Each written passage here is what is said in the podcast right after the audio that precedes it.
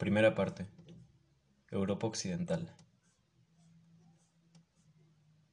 Del libro El Estado Absolutista de Perry Anderson. Capítulo 1. El Estado Absolutista en Occidente. La larga crisis de la economía y la sociedad europeas durante los siglos, durante los siglos XIV y XV puso de manifiesto las dificultades y los límites del modo de producción feudal en el postrer periodo medieval. ¿Cuál fue el resultado político final de las convulsiones continentales de esta época? En el transcurso del siglo XVI apareció en Occidente el Estado absolutista. Las monarquías centralizadas de Francia, Inglaterra y España representaron una ruptura decisiva con la soberanía piramidal y fragmentada de las formaciones sociales medievales, con sus sistemas de feudos y estamentos. La controversia acerca de la naturaleza histórica de estas monarquías persiste desde que Engels, en una frase célebre, determinó que eran el producto de un equilibrio de clase entre la vieja nobleza feudal y la nueva burguesía urbana. Sin embargo, dice, por excepción, hay periodos en que las clases en lucha están tan equilibradas, Gleichgewicht halten, en que las clases en lucha están tan equilibradas que el poder del Estado, como mediador aparente, adquiere cierta independencia momentánea respecto a una y otra. En este caso, se halla la, monarquía absoluta de los siglos XVII y XVIII, que mantenía a nivel, a nivel la balanza entre la nobleza y el estado llano. Las múltiples reservas de este pasaje indican cierta inseguridad conceptual por parte de Engels, pero un, pero un detenido examen de las, de las sucesivas formulaciones tanto de Marx como de Engels revela que una concepción similar del absolutismo fue de hecho un rasgo relativamente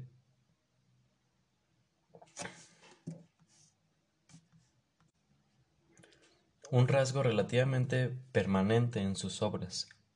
Engels repitió la misma tesis básica de forma más categórica en otro lugar, subrayando la condición fundamental de la antigua monarquía absoluta.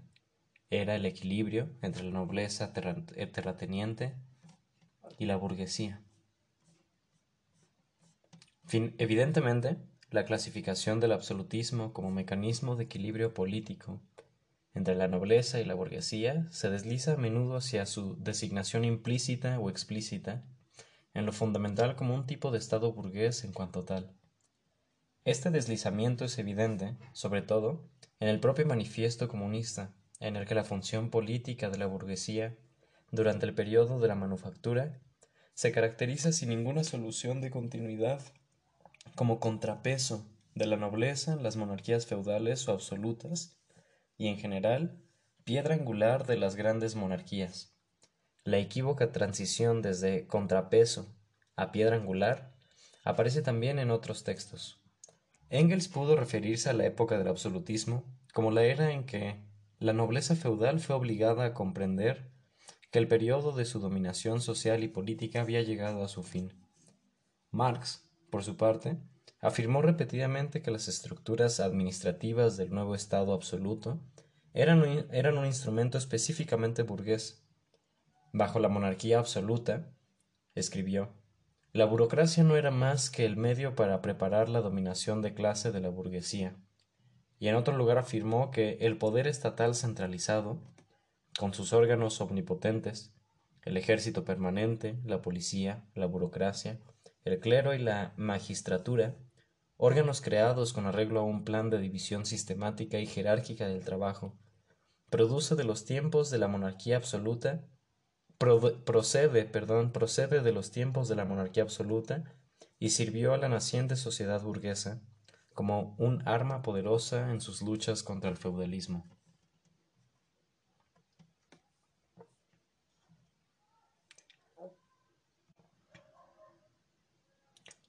Todas estas reflexiones sobre el absolutismo eran más o menos fortuitas y alusivas.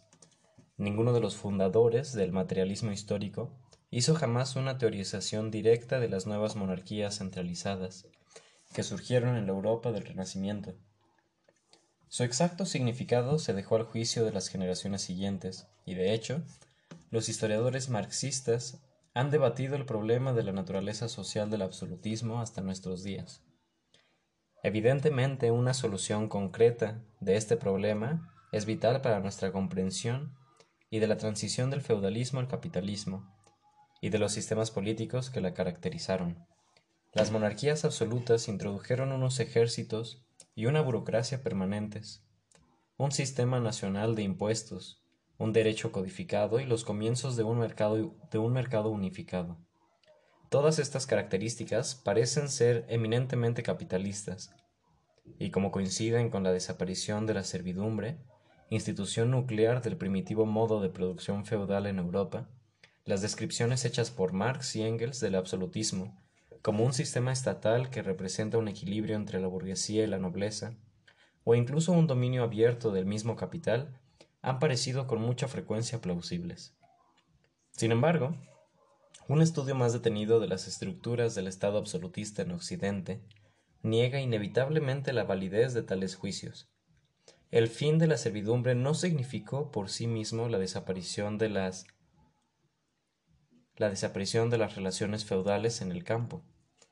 La identificación de ambos fenómenos es un error común, pero es evidente que la coerción privada extraeconómica, la, la dependencia personal y la combinación del productor inmediato con los instrumentos de producción no desaparecieron necesariamente cuando el excedente rural dejó de ser extraído en forma de trabajo o de entregas en especie para convertirse en renta en dinero. Mientras la propiedad agraria aristocrática cerró el paso a un mercado libre de tierras y a la movilidad real de la mano de obra. En, otras palabras, mientras el trabajo no se separó de las condiciones sociales de su existencia para transformarse en fuerza de trabajo. Las relaciones de producción rurales continuaron siendo feudales. En el Capital, el mismo Marx clarificó este problema en su correcto análisis teórico de la renta del suelo.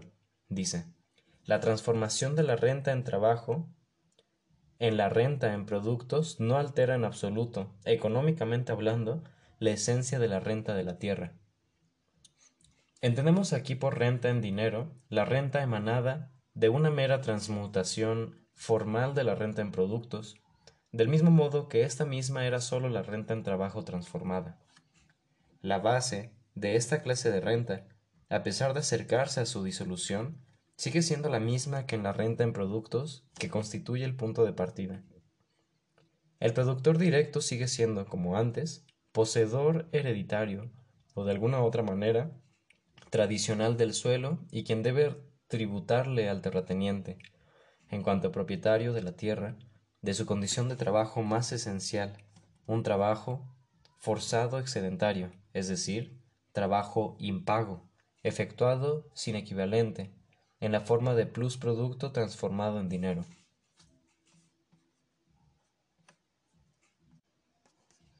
Los señores que continuaron siendo propietarios de los medios de producción fundamentales en cualquier sociedad preindustrial fueron, desde luego, los nobles terratenientes. Durante toda la temprana edad moderna, la clase económica y políticamente dominante fue, pues, la misma que en la era medieval, la aristocracia feudal. Esta nobleza sufrió una profunda metamorfosis durante los siglos siguientes al fin de la Edad Media, pero desde el comienzo hasta el final de la historia del absolutismo nunca fue desalojada de su dominio del poder político. Los cambios en las formas de explotación feudal que acaecieron al final de la época medieval no fueron en absoluto insignificantes. Por el contrario, son precisamente esos cambios los que modifican las formas del Estado. El absolutismo fue esencialmente eso, un aparato reorganizado y potenciado de dominación feudal, destinado a mantener a las masas campesinas en su posición social tradicional, a pesar y en contra de las mejoras que habían conquistado por medio de la amplia conmutación de las cargas. Dicho de otra forma, el Estado absolutista nunca fue un árbitro entre la aristocracia y la burguesía, ni mucho menos un instrumento de la naciente burguesía contra la aristocracia.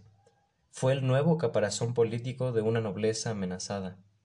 Hace veinte años, Hill resumía así el consenso de una generación de historiadores marxistas, ingleses y rusos. Dice, la monarquía absoluta fue una forma diferente de monarquía feudal, distinta de la monarquía de estamentos feudales que la, que la precedió. Pero la clase dominante continuó siendo la misma, exactamente igual que una república, una monarquía constitucional y una dictadura fascista pueden ser todas ellas formas de dominación de la burguesía. La nueva forma del poder nobiliario estuvo determinada, a su vez, por el desarrollo de la producción e intercambio de mercancías en las formaciones sociales de transición de la primera época moderna. Althusser ha especificado correctamente su carácter en este sentido. Dice, el régimen político de la monarquía absoluta es tan solo la nueva forma política necesaria para el mantenimiento del dominio y explotación feudal en un periodo de desarrollo de una economía de mercado. Pero las dimensiones de la transformación histórica que entraña el advenimiento del absolutismo no deben ser minimizadas de ninguna manera. Por el contrario, es fundamental comprender toda la lógica y la importancia del cambio decisivo en la estructura del Estado aristocrático y de la propiedad feudal que produjo el nuevo fenómeno del absolutismo.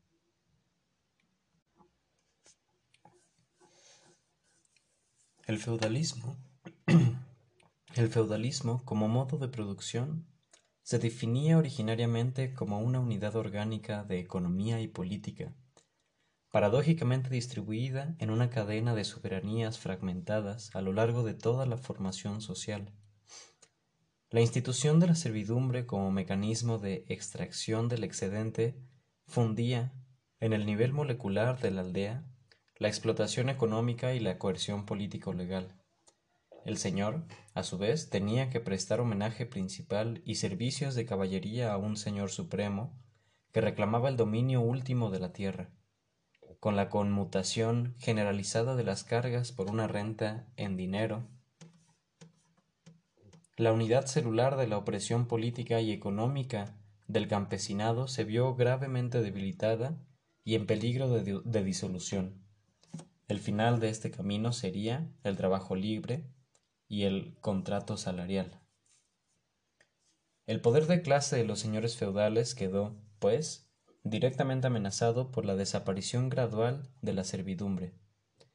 El resultado fue un desplazamiento de la coerción política en un sentido ascendente hacia una cima centralizada y militarizada, el Estado absolutista.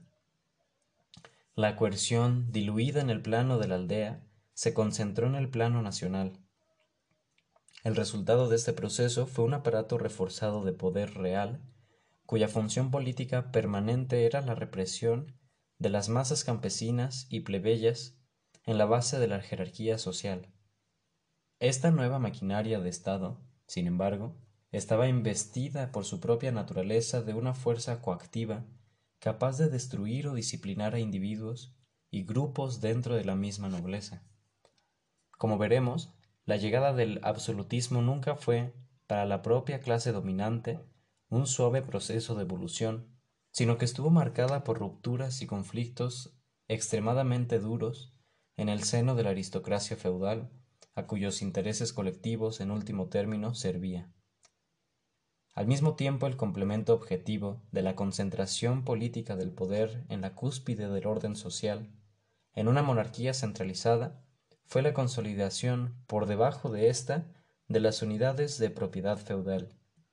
Con el desarrollo de las relaciones mercantiles, la disolución de los lazos primarios entre la explotación económica y la coerción político-legal condujo no sólo a una creciente proyección de esta última sobre la cúspide monárquica del sistema social, sino también a un fortalecimiento compensatorio de los títulos de propiedad que garantizaban aquella explotación. En otras palabras, con la, reorganización del sistema político feudal en su totalidad y la disolución del sistema original de feudos, la propiedad de la tierra tendió a hacerse progresivamente menos condicional al tiempo que la soberanía se hacía correlativamente más absoluta. El debilitamiento de las concepciones medievales de vasallaje se desarrolló en ambas direcciones. Mientras confería a la monarquía unos poderes nuevos y extraordinarios, emancipó las propiedades de la nobleza de sus tradicionales emancipó las propiedades de la nobleza de sus tradicionales limitaciones. En la nueva época, la propiedad agraria adoptó silenciosamente una forma alodial, para usar un término que habría de volverse anacrónico en un clima jurídico transformado.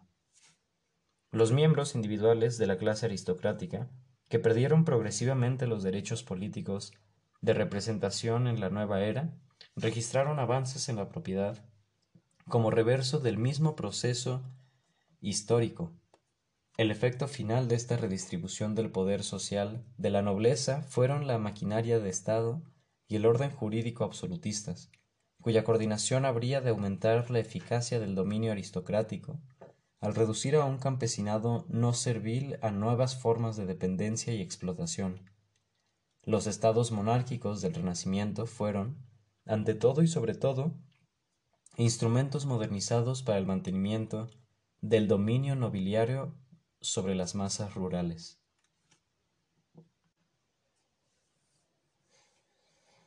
Al mismo tiempo, sin embargo, la aristocracia tenía que adaptarse a un nuevo antagonista, la burguesía mercantil que se había desarrollado en las ciudades medievales. Ya se ha visto que fue precisamente la intromisión de esta tercera presencia lo que impidió que la nobleza occidental ajustara cuentas con el campesinado al modo oriental, esto es, aniquilando su resistencia, su resistencia y encadenándolo al señorío. La ciudad medieval pudo desarrollarse gracias a la dispersión jerárquica de la soberanía en el modo de producción feudal, que había liberado a las economías urbanas de la dominación directa de una clase dominante rural. En este sentido, como ya hemos visto, las ciudades nunca fueron exógenas al feudalismo de Occidente. De hecho, la condición fundamental de su existencia fue la destotalización única de la soberanía en el marco del poder político-económico del feudalismo. De ahí la resistencia de las ciudades de Occidente a lo largo de la peor crisis del siglo XIV, que arruinó temporalmente a tantas familias patricias de las urbes mediterráneas los Bardi, los Peruzzi, se hundieron en Florencia mientras Siena y Barcelona decaían, pero Augsburgo, Génova y Valencia iniciaban precisamente su ascenso. Durante la depresión feudal se desarrollaron importantes industrias urbanas, tales como del hierro, el papel y los textiles. Considerada a distancia, esta vitalidad económica y social actuó como una interferencia objetiva y constante en la lucha de clases por la tierra, y bloqueó cualquier solución regresiva que pudieran darle los nobles. Es significativo, en efecto, que los años transcurridos entre 1450 y 1500, que presenciaron los primeros pasos de las monarquías absolutas unificadas de Occidente, fueran también los años en que se superó la crisis larga de la economía feudal gracias a una, a una nueva combinación de los factores de producción, entre los que por vez primera jugaron un papel principal los avances tecnológicos específicamente urbanos. El conjunto de inventos que coincide con el gozne situado entre las épocas medieval y moderna es demasiado bien conocido para volver a discutirlo aquí. El descubrimiento del proceso Seiger o Saiga para aceptar la plata Para separar la plata del mineral de cobre, reabrió las minas de Europa Central y provocó un nuevo flujo de metales en la economía internacional. La producción monetaria de Europa Central se quintuplicó entre 1460 y 1530. El desarrollo de los cañones de bronce convirtió a la pólvora, por vez primera, en el arma de guerra decisiva y redujo a puro anacronismo las defensas de los castillos señoriales. El invento de los tipos móviles produjo la llegada de la imprenta. La construcción de galeones de tres mástiles y con timón a popa hizo los océanos, hizo los océanos navegables para las conquistas ultramarinas.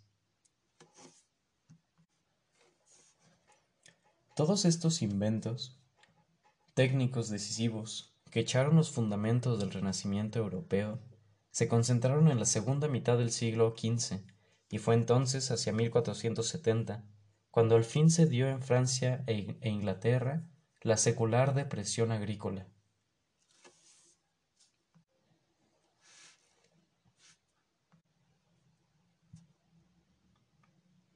Esta fue precisamente la época en que acaeció en un país tras otro un repentino y simultáneo resurgimiento de la autoridad y la unidad políticas. Desde lo más hondo del, del tremendo caos feudal y de las convulsiones de las guerras de las rosas, de la guerra de los cien años y de la segunda guerra civil de Castilla, las primeras, las primeras monarquías nuevas se irguieron prácticamente al mismo tiempo durante los reinados de Luis XVI en Francia, Fernando e, Fernando e Isabel en España, Enrique VII, eh, en Inglaterra y Maximiliano, y Maximiliano en, en Austria.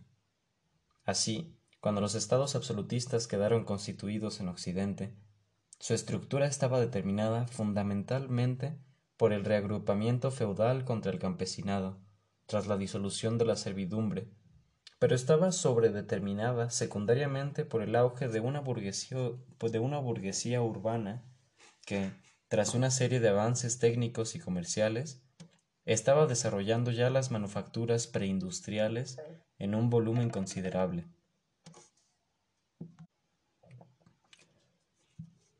Este impacto secundario de la burguesía urbana sobre las formas del Estado absolutista fue lo que Marx y Engels intentaron captar con los erróneos conceptos de contrapeso y piedra angular. De hecho, Engels expresó la verdadera relación de fuerzas con bastante exactitud en más de una ocasión. Al hablar de los nuevos descubrimientos marítimos y de las industrias manufactureras del Renacimiento, Engels escribió que a esta gran transformación de las condiciones económicas vitales de la sociedad no siguió, empero, en el acto un cambio correspondiente de su articulación política. El orden estatal siguió siendo feudal mientras la sociedad se hacía cada vez más burguesa.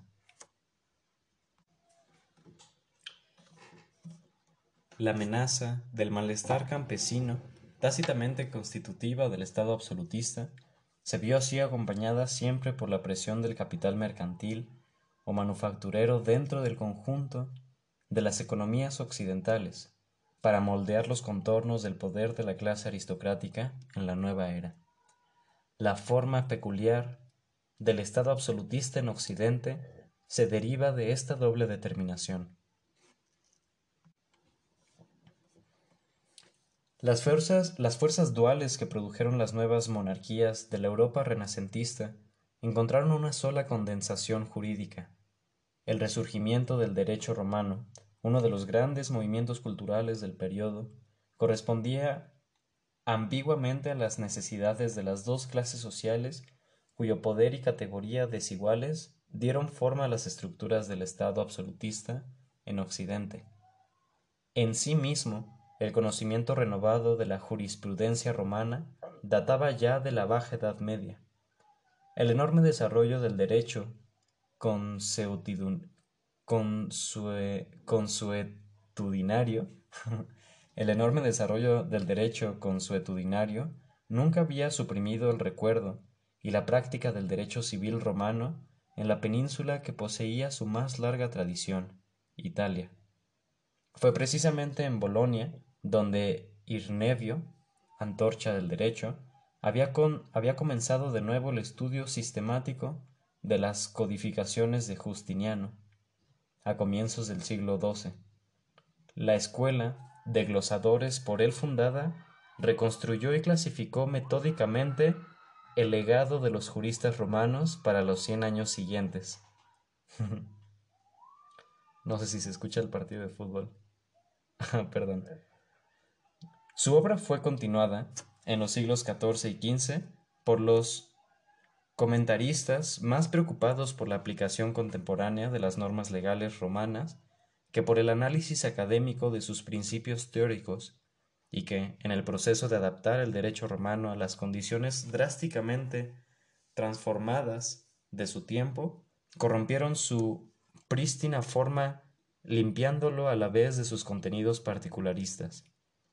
Paradójicamente, la misma infidelidad de sus transposiciones de la jurisprudencia latina universalizó a ésta al suprimir las numerosas partes del derecho civil romano que estaban estrictamente relacionadas con, con las condiciones históricas de la antigüedad.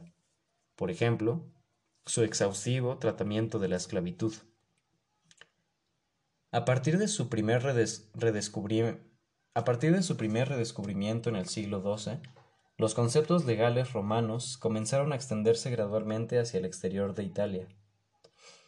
A finales de la Edad Media, ningún país importante de Europa Occidental estaba al margen de este proceso.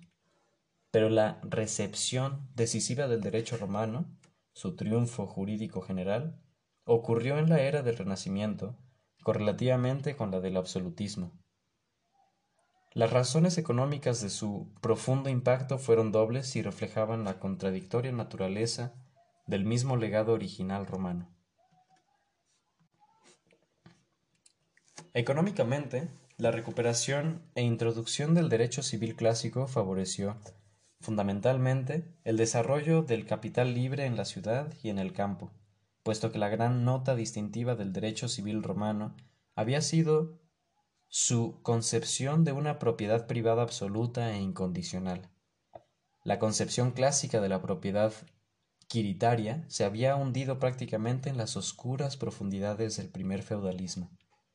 Como se ha dicho antes, el modo de producción feudal se definía precisamente por los principios jurídicos de una propiedad escalonada o condicional que servía de complemento a su soberanía fragmentada. Este estatuto de la propiedad se adaptaba bien a la economía abrumadoramente natural que emergió en la Edad Oscura, aunque nunca fue completamente idónea para el sector urbano que se desarrolló en la economía medieval. El resurgir del derecho romano durante la Edad Media condujo, pues, a un esfuerzo de los juristas por solidificar y delimitar los conceptos de propiedad, inspirados por los preceptos clásicos ahora disponibles. Uno de estos intentos fue el descubrimiento, a finales del siglo XII, de la distinción entre dominium directum y dominium utile, para explicar la existencia de una jerarquía de vasallaje y por tanto de una multiplicidad de derechos sobre la misma tierra. Otra fue la característica noción medieval de seisin,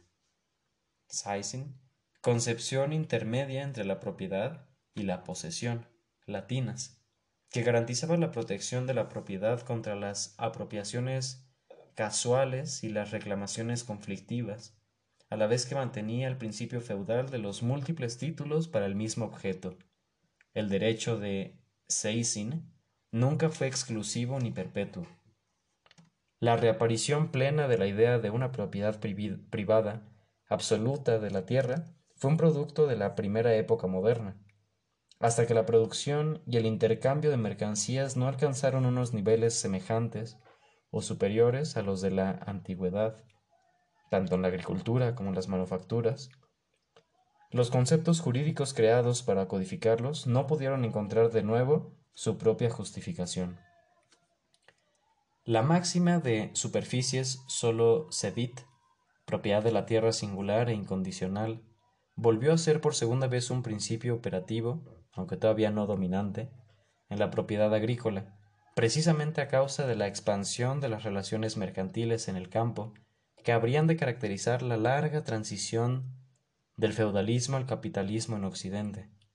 En las mismas ciudades había crecido espontáneamente durante la Edad Media un derecho comercial relativamente desarrollado. En el seno de la economía urbana, el intercambio de mercancías había alcanzado un considerable dinamismo en la época medieval, y en algunos aspectos importantes, sus formas de expresión legal estaban más avanzadas que sus mismos precedentes romanos. Por ejemplo, en el derecho protomercantil y en el derecho marítimo.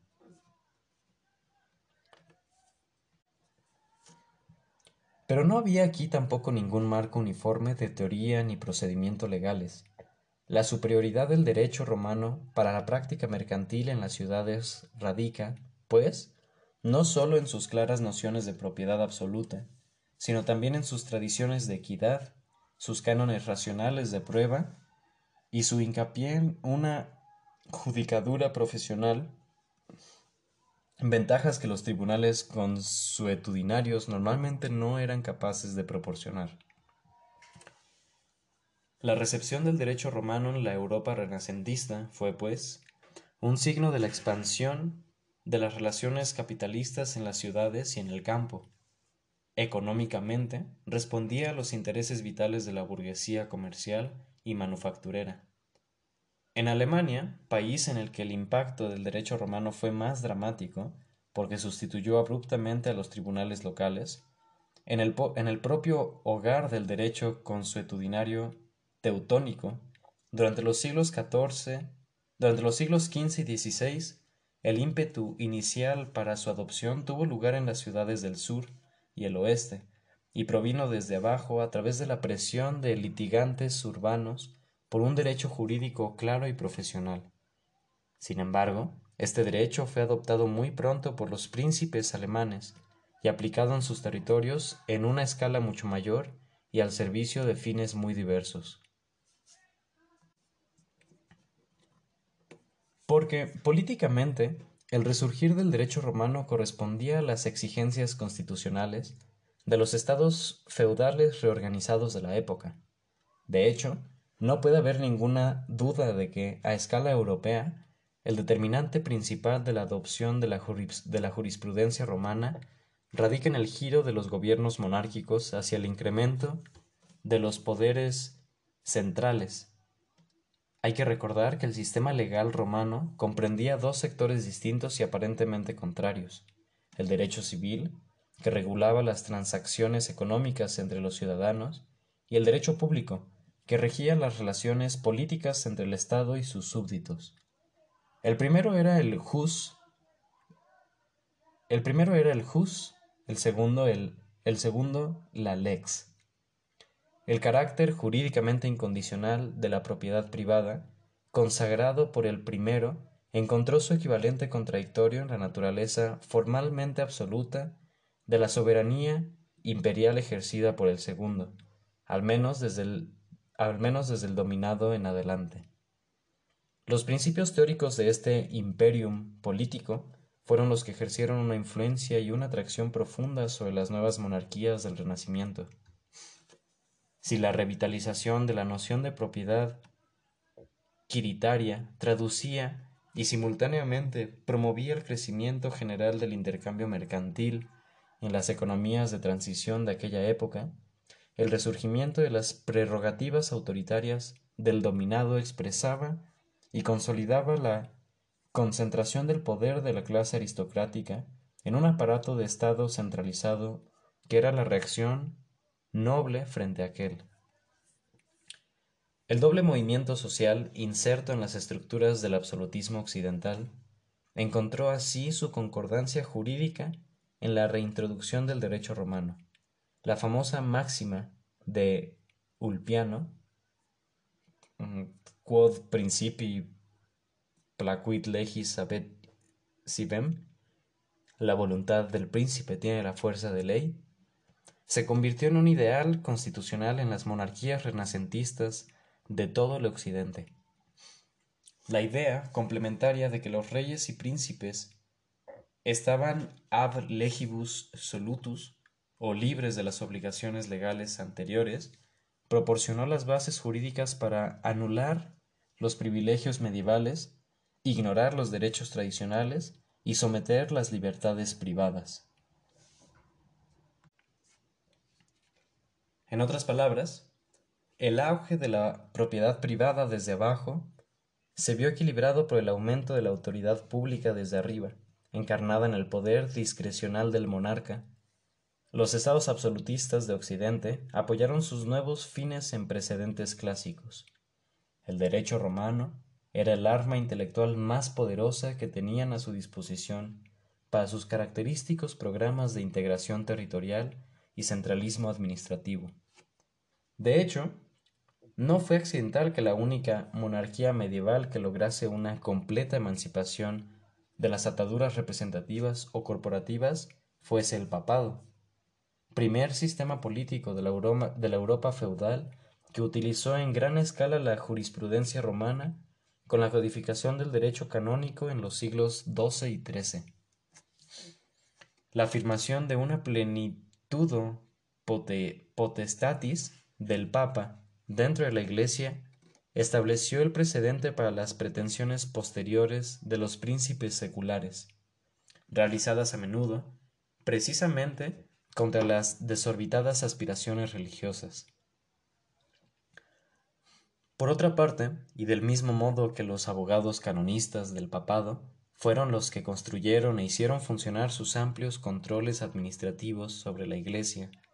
Fueron los burócratas semiprofesionales, adiestrados en el derecho romano, quienes proporcionaron los servidores ejecutivos fundamentales de los nuevos estados monárquicos. De forma característica, las monarquías absolutas de Occidente se asentaron en un cualificado estrato de legistas que provenían de personal a sus maquinarias administrativas, los letrados en España, los matres des requets en Francia, los doctores en Alemania, imbuidos en las doctrinas romanas de la autoridad del príncipe para decretar y en las concepciones romanas de las normas legales unitarias, estos burócratas juristas fueron los celosos defensores del centralismo real en el crítico primer siglo de la construcción del Estado absolutista.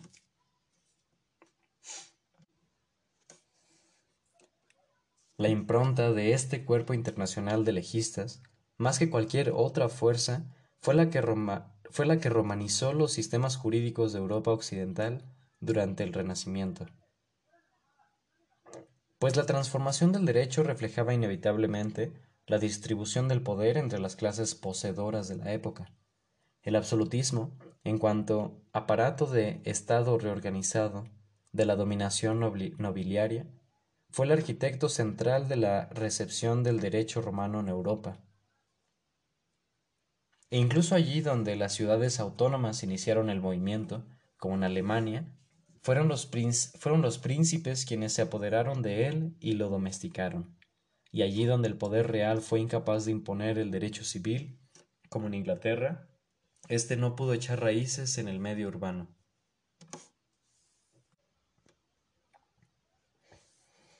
En el proceso sobredeterminado de renacimiento de lo romano, la presión política de los estados dinásticos tuvo la primacía. Las exigencias de claridad monárquica dominaron a las de seguridad mercantil. Aunque todavía extremadamente imperfecto e incompleto, el crecimiento en racionalidad formal de los sistemas legales de la Europa de la primera Europa moderna fue obra preponderantemente del absolutismo aristocrático.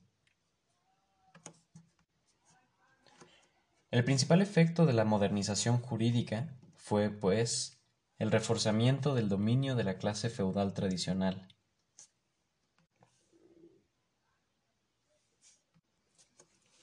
El principal efecto de la modernización jurídica fue, pues, el reforzamiento del dominio de la clase feudal tradicional. La aparente paradoja de este fenómeno quedó reflejada en toda la estructura de las monarquías absolutas, construcciones exóticas e híbridas cuya fachada moderna traicionaba una y otra vez un subterráneo arcaísmo. Esto puede verse con toda claridad en el estudio de las innovaciones institucionales que anunciaron y tipificaron su llegada. Ejército, burocracia, impuestos, comercio, diplomacia.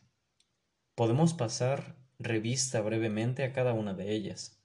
Se ha señalado con frecuencia que el Estado absolutista echó los cimientos del ejército profesional, que creció inmensamente en tamaño con la revolución militar introducida en los siglos XVI y XVII por Mauricio de Orange Gustavo Adolfo y Wallenstein. Instrucción y línea de infantería por el, por el holandés. Carga de caballería y sistema de pelotones por el sueco.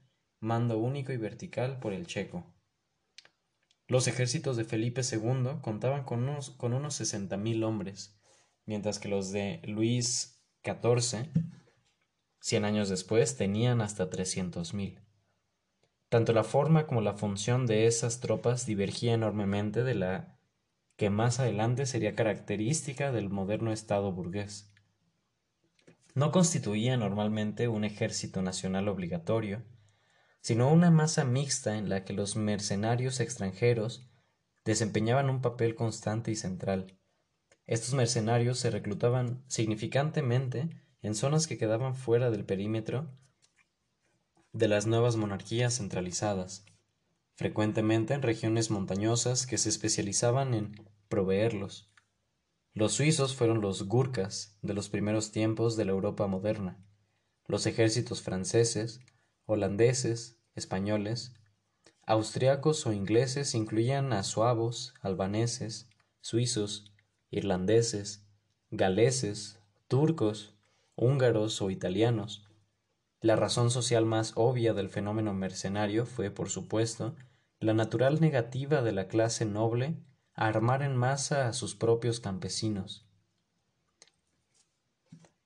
Es prácticamente imposible adiestrar a todos los súbditos de una república en las artes de la guerra, y al mismo tiempo conservarlos obedientes a las leyes y a los magistrados, confesaba Jean Bodin.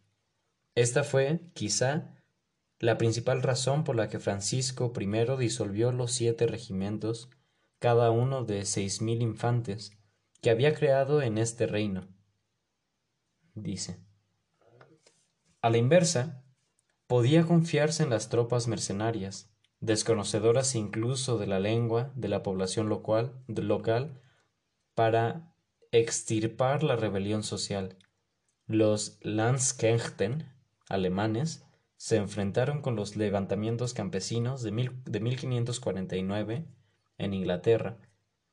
En la zona oriental del país, mientras los arcabuceros italianos aseguraban la liquidación de la rebelión rural en la zona occidental, la Guardia Suiza ayudó a reprimir las guerrillas de boloñeses y camisards de 1662 y, y 1702 en Francia.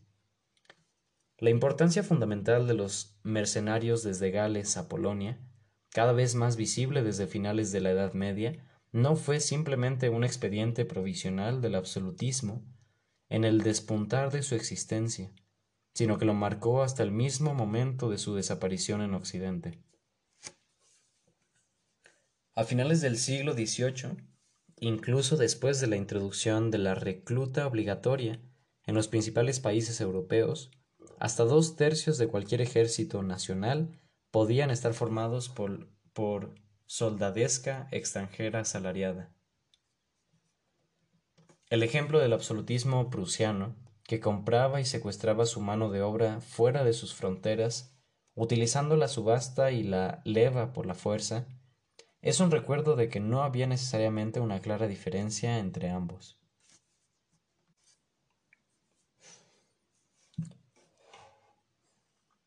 Al mismo tiempo, sin embargo, la función de estas vastas y nuevas masas de soldados era también claramente diferente de la función de los posteriores ejércitos capitalistas. Hasta ahora, no existe ninguna teoría marxista de las cambiantes funciones sociales de la guerra en los diferentes modos de producción. No es este el lugar para estudiar este, ese tema. Con todo, puede afirmarse que la guerra era, posiblemente, el modo más racional y más rápido de que disponía cualquier clase dominante en el feudalismo para expandir la extracción de excedente. Es cierto que ni la productividad agrícola ni el volumen del comercio quedaron estancados durante la Edad Media. Para los señores, sin embargo, crecían muy lentamente en comparación con las repentinas y masivas cosechas que producían las conquistas territoriales, de las que las invasiones normandas de Inglaterra o Sicilia, la toma angevina de Nápoles o la conquista castellana de Andalucía fueron solo los ejemplos más espectaculares. Era lógico, pues, que la definición social de la clase dominante feudal fuese militar.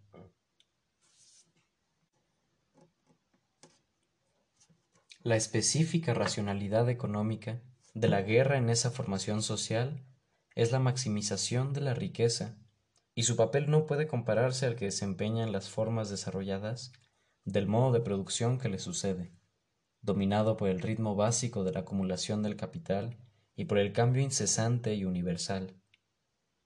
Marx, de los fundamentos económicos de toda formación social. La nobleza fue una clase terrateniente cuya profesión era la guerra. Su vocación social no era un mero, no era un mero añadido externo, sino una función intrínseca a su posición económica. El medio normal de la competencia intercapitalista es económico, y su estructura es típicamente aditiva. Las partes rivales pueden expandirse y prosperar, aunque de forma desigual, a lo largo de una misma confrontación, porque la producción de mercancías manufacturadas es ilimitada por naturaleza. Por el contrario, el medio típico de la confrontación interfeudal era militar, y su estructura siempre era, potencialmente, la de un conflicto de suma nula en el campo de batalla, por el que se perdían o ganaban cantidades fijas de tierras. Esto es así porque la tierra es un monopolio natural. Solo se puede redividir, pero no extender indefinidamente. El objeto categorial de la dominación nobiliaria era el territorio, independientemente de la comunidad que lo habitase. Los perímetros de su poder estaban definidos por la tierra como tal y no por el idioma. La clase dominante feudal era, pues, esencialmente móvil en un sentido en que la clase dominante capitalista nunca pudo serlo después, porque el mismo capital es par excellence internacionalmente móvil y permite que sus propietarios estén fijos nacionalmente, pero la tierra es nacionalmente inmóvil y los nobles tienen que viajar para tomar posesión de ella.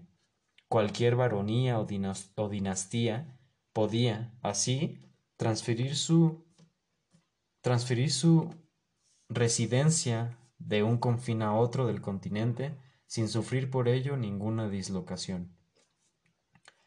Los, linajes angevinos podían gobernar indiferentemente en Hungría, Inglaterra o Nápoles, los normandos en, en Antioquia, Sicilia o Inglaterra, los borgoñones en Portugal o Zelanda, los luxemburgueses en las tierras del Rin o en Bohemia, los flamencos en Artois, en Bizancio, los Habsburgo en Austria los Países Bajos o España. En esas variadas tierras no era preciso que señores y campesinos compartieran una lengua común. No existía solución de continuidad entre los territorios públicos y los dominios privados, y el medio clásico para su adquisición era la guerra, encubierta de forma invariable bajo reclamaciones de legitimidad religiosa o genealógica. La guerra no era el deporte de los príncipes, sino, su destino. Más allá de la limitada diversidad de caracteres e inclinaciones individuales, la guerra les atraía inexorablemente como una necesidad social de su estado. Para Maquiavelo, cuando estudia la Europa de comienzos del siglo XVI, la última norma de su ser era una verdad tan obvia e inevitable como la existencia del cielo por encima de sus cabezas.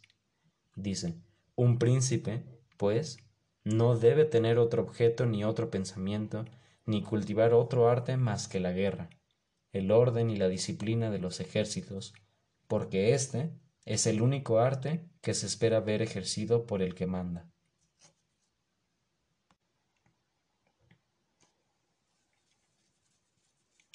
Los estados absolutistas reflejaban esa racionalidad arcaica en su más íntima estructura.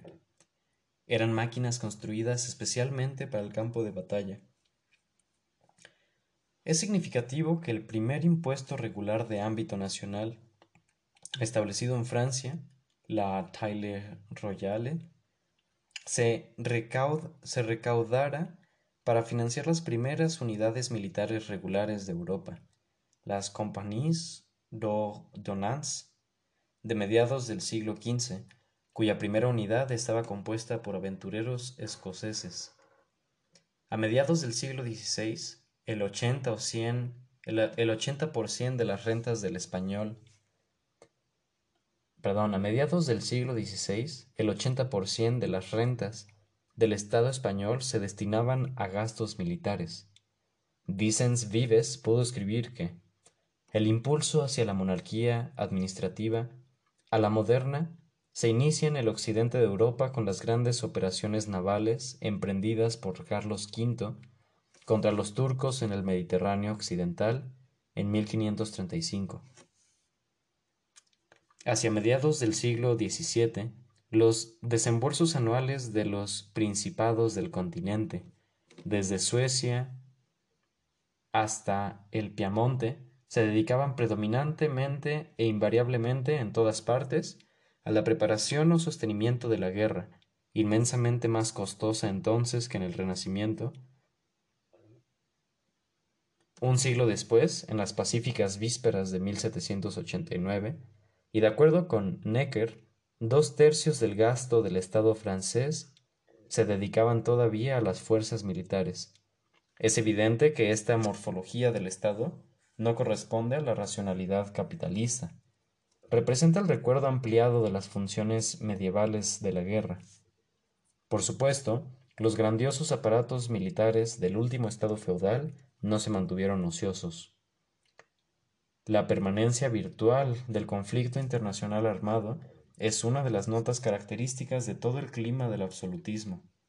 La paz fue una, la paz fue una meteórica excepción en los siglos de su dominación en Occidente. Se ha calculado que en todo el siglo XVI solo hubo 25 años sin operaciones militares de largo alcance en Europa, y que en el siglo XVII solo transcurrieron siete años sin grandes guerras entre estados. Esta sucesión de guerras resulta ajena al capital, aunque, como veremos, en último término contribuyera a ellas.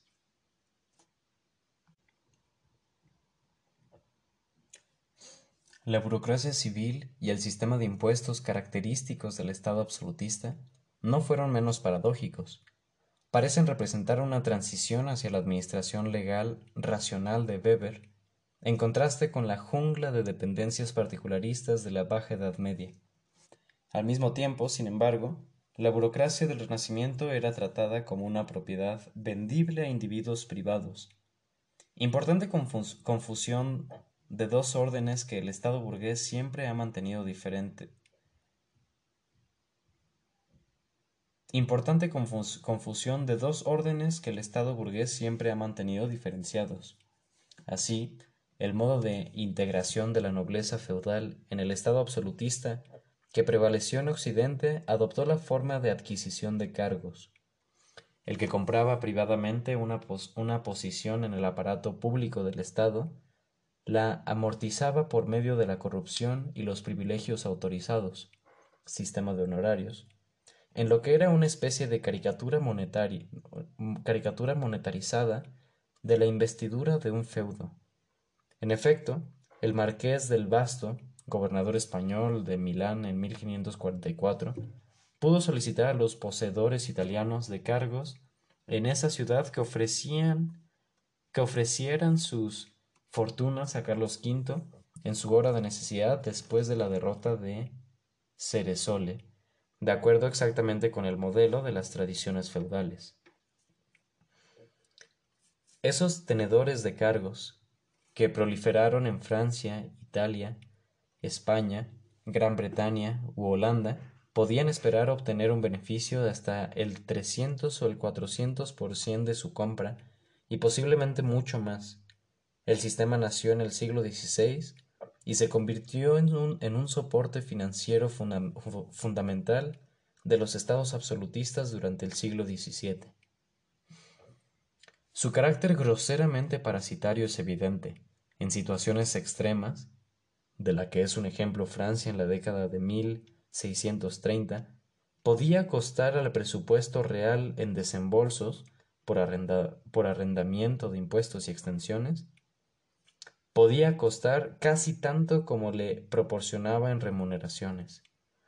El desarrollo de la venta de cargos fue, desde luego, uno de los más llamativos subproductos del incremento de monetarización de las primeras economías modernas y del relativo ascenso, dentro de ellas, de la burguesía mercantil y manufacturera. Pero la integración de esta última en el aparato del Estado, por medio de la compra privada y de la herencia de posiciones y honores públicos, también pone de manifiesto su posición subordinada dentro de un sistema político feudal en el que la nobleza constituyó siempre, necesariamente, la cima de la jerarquía social. Los officers de los parlamentos franceses que jugaron al republicanismo municipal y apadrinaron las mazarinadas en la década de 1650, se convirtieron en los más acérrimos defensores de la reacción nobiliaria en la, en la de 1780. La burocracia absolutista reflejó y al mismo tiempo frenó el ascenso del capital mercantil.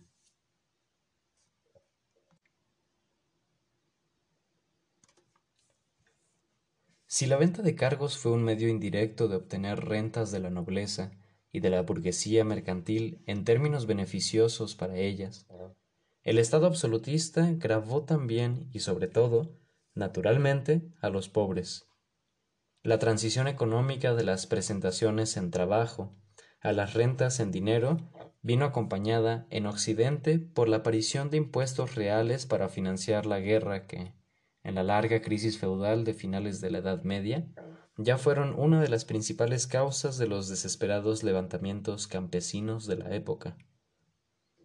Dice, una cadena de rebeliones campesinas dirigidas claramente contra los impuestos estalló en toda Europa. No había mucho que elegir entre los saqueadores y los ejércitos amigos o enemigos. Unos se llevaban tanto como los otros. Pero entonces aparecieron los recaudadores de impuestos y arramblaron con todo lo que pudieron encontrar. Los señores recobraban en último término de sus hombres el importe de la ayuda que ellos mismos estaban obligados a prestar a su soberano.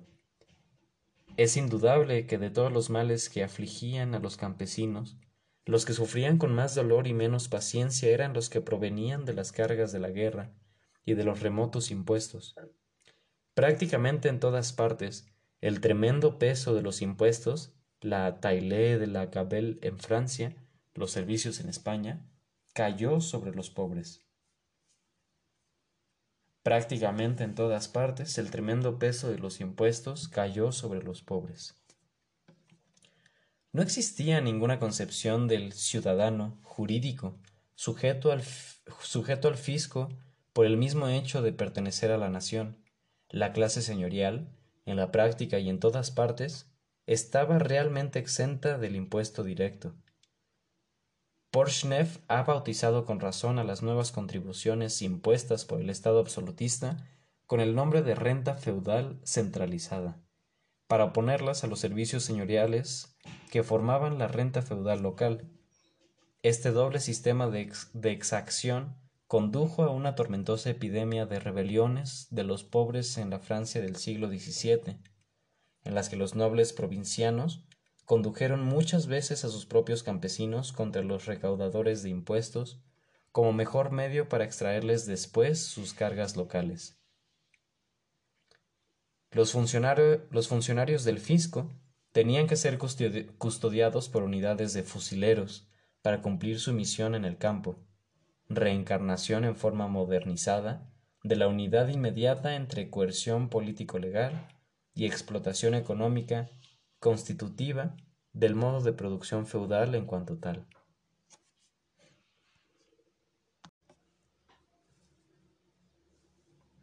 Las funciones económicas del absolutismo no se redujeron, sin embargo, a su sistema de impuestos y de cargos. El mercantilismo, doctrina dominante en esta época, presenta la misma ambigüedad que la burocracia destinada a realizarlo, con la misma regresión subterránea hacia un prototipo anterior. Indudablemente, el mercantilismo exigía la supresión de las barreras particularistas opuestas al comercio dentro del ámbito nacional, esforzándose por crear un mercado interno unificado para la producción de mercancías. Al pretender aumentar el poder del Estado en relación con los otros estados, el mercantilismo alentaba la exportación de bienes a la vez que prohibía la de metales preciosos y de moneda, en la creencia de que existía una cantidad fija de comercio y de riqueza en el mundo. Por decirlo con la famosa frase de, Heckscher, el Estado era a la vez el sujeto y el objeto de la política económica mercantilista. Sus creaciones más características fueron, en Francia, las manufacturas reales y los gremios regulados por el Estado, y en Inglaterra las compañías privilegiadas. La genealogía medieval y corporativista de los primeros apenas de los primeros apenas necesita comentario. La reveladora, la reveladora fusión de los órdenes político y económico en las segundas escandalizó a Adam Smith. El mercantilismo representaba exactamente las concepciones de una clase dominante feudal que se había adaptado a un mercado integrado, pero preservando su visión esencial sobre la unidad de lo que Francis Bacon llamaba consideraciones de abundancia y consideraciones de poder. La clásica doctrina burguesa del laissez-faire, con su rigurosa separación formal de los sistemas políticos y económico, estaría en sus antípodas. El mercantilismo era precisamente una teoría de la intervención coherente del Estado político en el funcionamiento de la economía, en interés a la vez de la prosperidad de ésta y del poder de aquel. Lógicamente, mientras la teoría de laissez-faire sería siempre pacifista, buscando que los beneficios de la paz entre las naciones incrementaran un comercio internacional mutuamente ventajoso, la teoría mercantilista era profundamente belicista al hacer hincapié en la necesidad y rentabilidad de la guerra. A la inversa, el objetivo de una economía fuerte era la victoriosa prosecución de una política exterior de conquista. Colbert dijo a Luis XIV que las manufacturas reales eran sus regimientos económicos y los gremios sus reservas. El más grande de los mercantilistas, que restableció las finanzas del Estado francés en diez milagrosos años de administración, lanzó a su soberano a la desgraciada invasión de Holanda en 1672 con este expresivo consejo, dice, si el rey lograra poner a todas las provincias unidas bajo su autoridad, su comercio pasaría a ser el comercio de los súbditos de su Majestad, y entonces no habría nada más que pedir. Cuatro décadas de conflicto europeo iban a seguir a esta muestra de razonamiento económico, que capta perfectamente la lógica social de la agresión absolutista y del mercantilismo depredador. El comercio de los holandeses era tratado como la tierra de los anglosajones o las propiedades de los moros, como un objeto físico que podía tomarse y gozarse por la fuerza militar como modo natural de apropiación y poseerse después de forma permanente. El error óptico de este juicio particular no lo hace menos representativo. Los estados absolutistas se miraban entre sí con los mismos ojos. Las teorías mercantilistas de la, de la riqueza y de la guerra estaban, por supuesto, conceptualmente interconectadas. El modelo de suma nula de comercio mundial que inspiraba su proteccionismo económico se derivaba del modelo de suma nula de política internacional inherente a su belicismo. Naturalmente, el comercio y la guerra no fueron las únicas actividades externas del Estado absolutista en Occidente.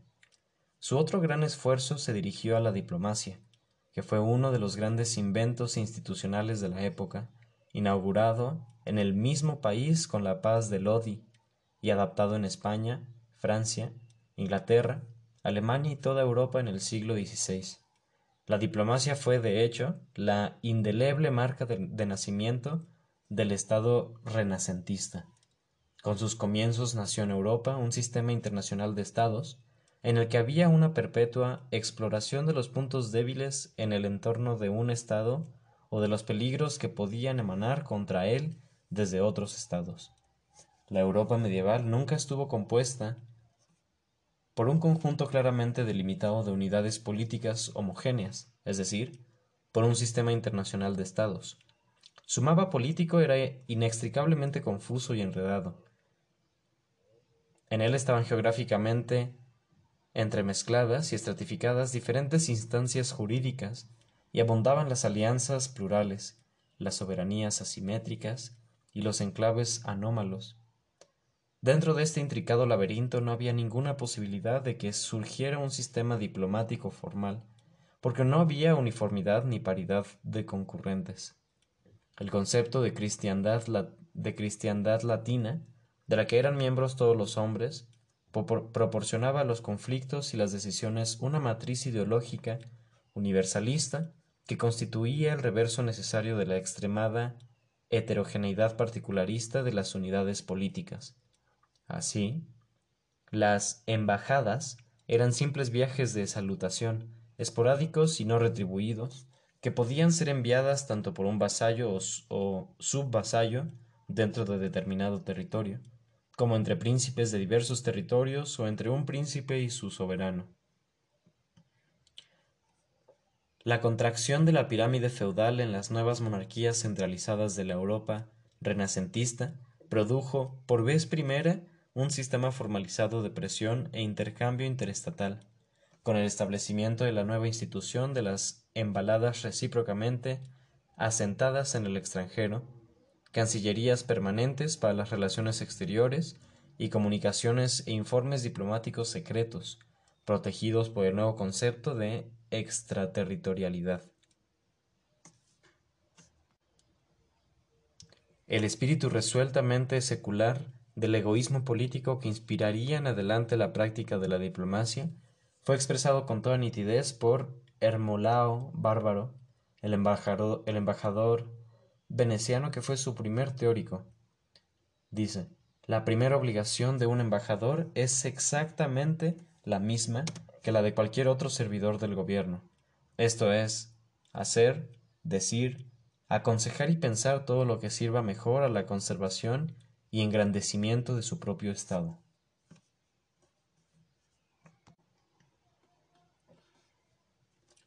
Con todo, estos instrumentos de la diplomacia, embajadores o secretarios de Estado, no eran todavía armas de un, de un moderno Estado nacional.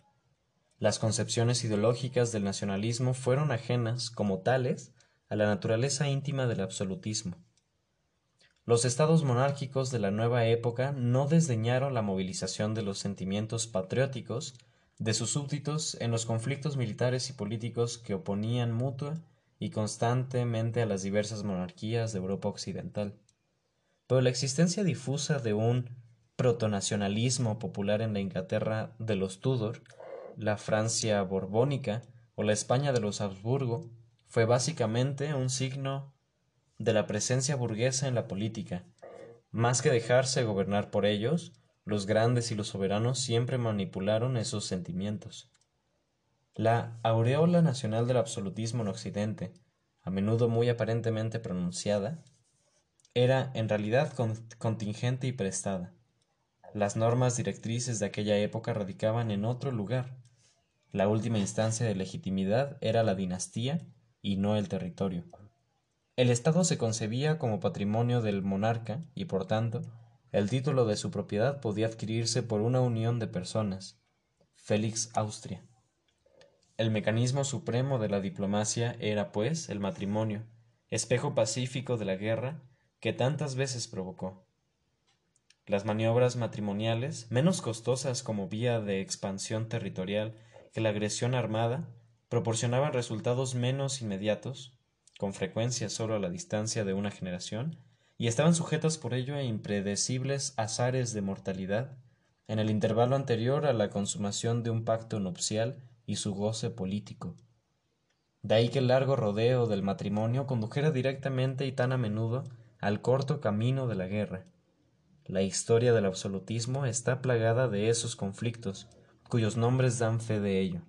Guerras de sucesión de España, Austria, o Baviera. Naturalmente, su resultado final podía acentuar la flotación de la dinastía sobre el territorio que las había ocasionado. París pudo ser derrotada en la ruinosa lucha militar para la sucesión española. Pero la Casa de Borbón heredó Madrid. El índice del predominio feudal en el Estado absolutista es evidente también en la diplomacia. Inmensamente engrandecido y reorganizado, el estado feudal del absolutismo estuvo, a pesar de todo, constante y profundamente sobredeterminado por el crecimiento del capitalismo en el seno de las formaciones sociales mixtas del primer periodo moderno. Estas formaciones eran, desde luego, una combinación de diferentes modos de producción bajo el dominio, decadente, de uno de ellos, el feudalismo. Todas las estructuras del Estado absolutista revelan la acción a distancia de la nueva economía que se abría paso en el marco de un sistema más antiguo. Abundaban las capitalizaciones híbridas de las formas feudales, cuya misma perversión de instituciones futuras, ejército, burocracia, diplomacia, comercio, era una reconversión de objetos sociales anteriores para repetirlos.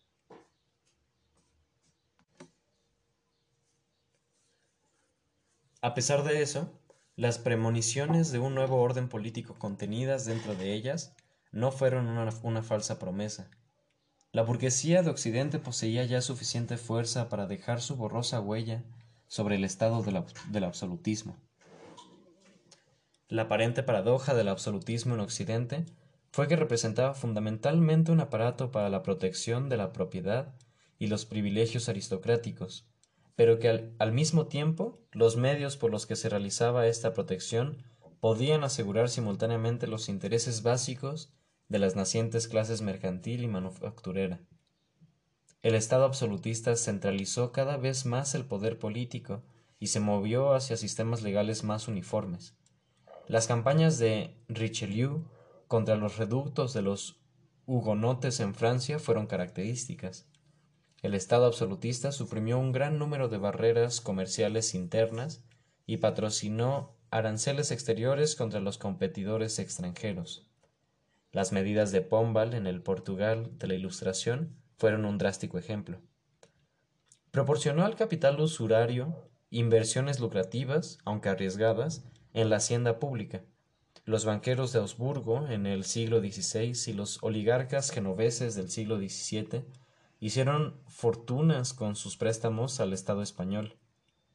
Movilizó la propiedad rural por medio de la incautación de las tierras eclesiásticas, disolución de los, de los monasterios en Inglaterra, proporcionó sinecuras rentables en la burocracia.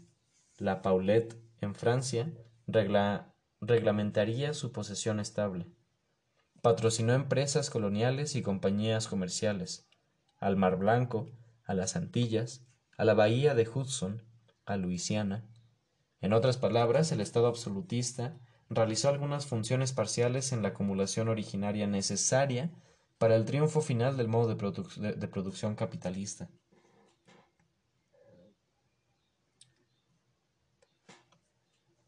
Las razones por las que pudo llevar a cabo esa función dual residen en la naturaleza específica de los capitales mercantil y manufacturero.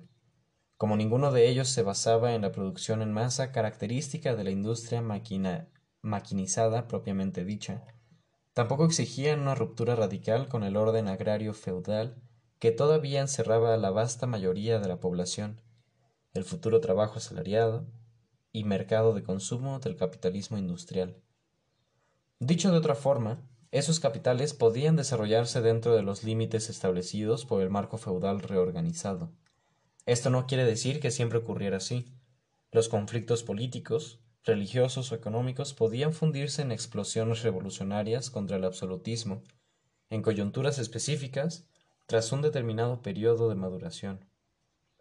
En este estadio, sin embargo, había siempre un potencial terreno de compatibilidad entre la, entre la naturaleza y el programa del Estado absolutista y las operaciones del capital mercantil y manufacturero en la competencia internacional entre clases nobles que produjo el endémico estado de guerra de esa época, la amplitud del sector mercantil dentro de cada patrimonio nacional tuvo siempre una importancia decisiva para su relativa fuerza militar y política. En la lucha contra sus rivales, Todas las monarquías tenían, pues, un gran interés en acumular metales preciosos y promover el comercio bajo sus propias banderas. De ahí el carácter progresista que los historiadores posteriores han atribuido tan frecuentemente a las políticas oficiales del absolutismo. La centralización económica, el proteccionismo y la expansión ultramarina engrandecieron al último estado feudal a la vez que beneficiaban a la primera burguesía. Incrementaron los ingresos fiscales del primero al proporcionar oportunidades de negocio a la segunda. Las máximas circulares del mercantilismo, proclamadas por el Estado absolutista, dieron elocuente expresión a esa coincidencia provisional de intereses. Era muy lógico que el duque de Choiseul declarase en las últimas décadas del Ancien régimen aristocrático en Occidente, dice, de la armada dependen las colonias, de las colonias el comercio, del comercio la capacidad de un Estado para mantener numerosos ejércitos, para aumentar su población y para hacer posibles las empresas más gloriosas y más útiles.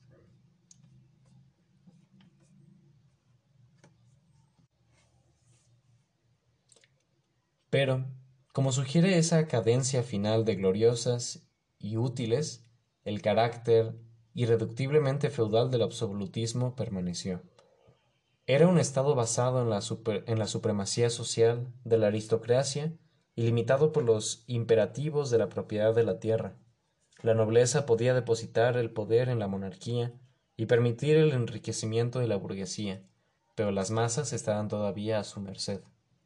En el Estado absolutista nunca tuvo lugar un desplazamiento político de la clase noble. Su carácter feudal acabó frustrando y falsificando una y otra vez sus promesas al capital. Los Fugger terminaron arruinados por los bancarrotas de los Habsburgo. Los nobles ingleses se apropiaron de la, mayor parte de las tierras monásticas.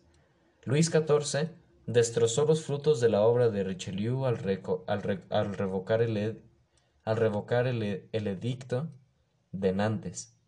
Los comerciantes londinenses se vieron saqueados por el proyecto de Choc, Choc, Choc, Chocain. Portugal volvió, al sistema de Methuen después de la muerte de Pombal. Los especuladores parisinos fueron arruinados por la Lo. Ejército, burocracia, diplomacia y dinastía formaban un inflexible complejo feudal que regía toda la maquinaria del Estado y guiaba sus destinos. La dominación del Estado absolutista fue la dominación de la nobleza feudal en la época de la transición al capitalismo. Su final señalaría la crisis del poder de esa clase, la llegada de las revoluciones burguesas y la aparición del Estado capitalista.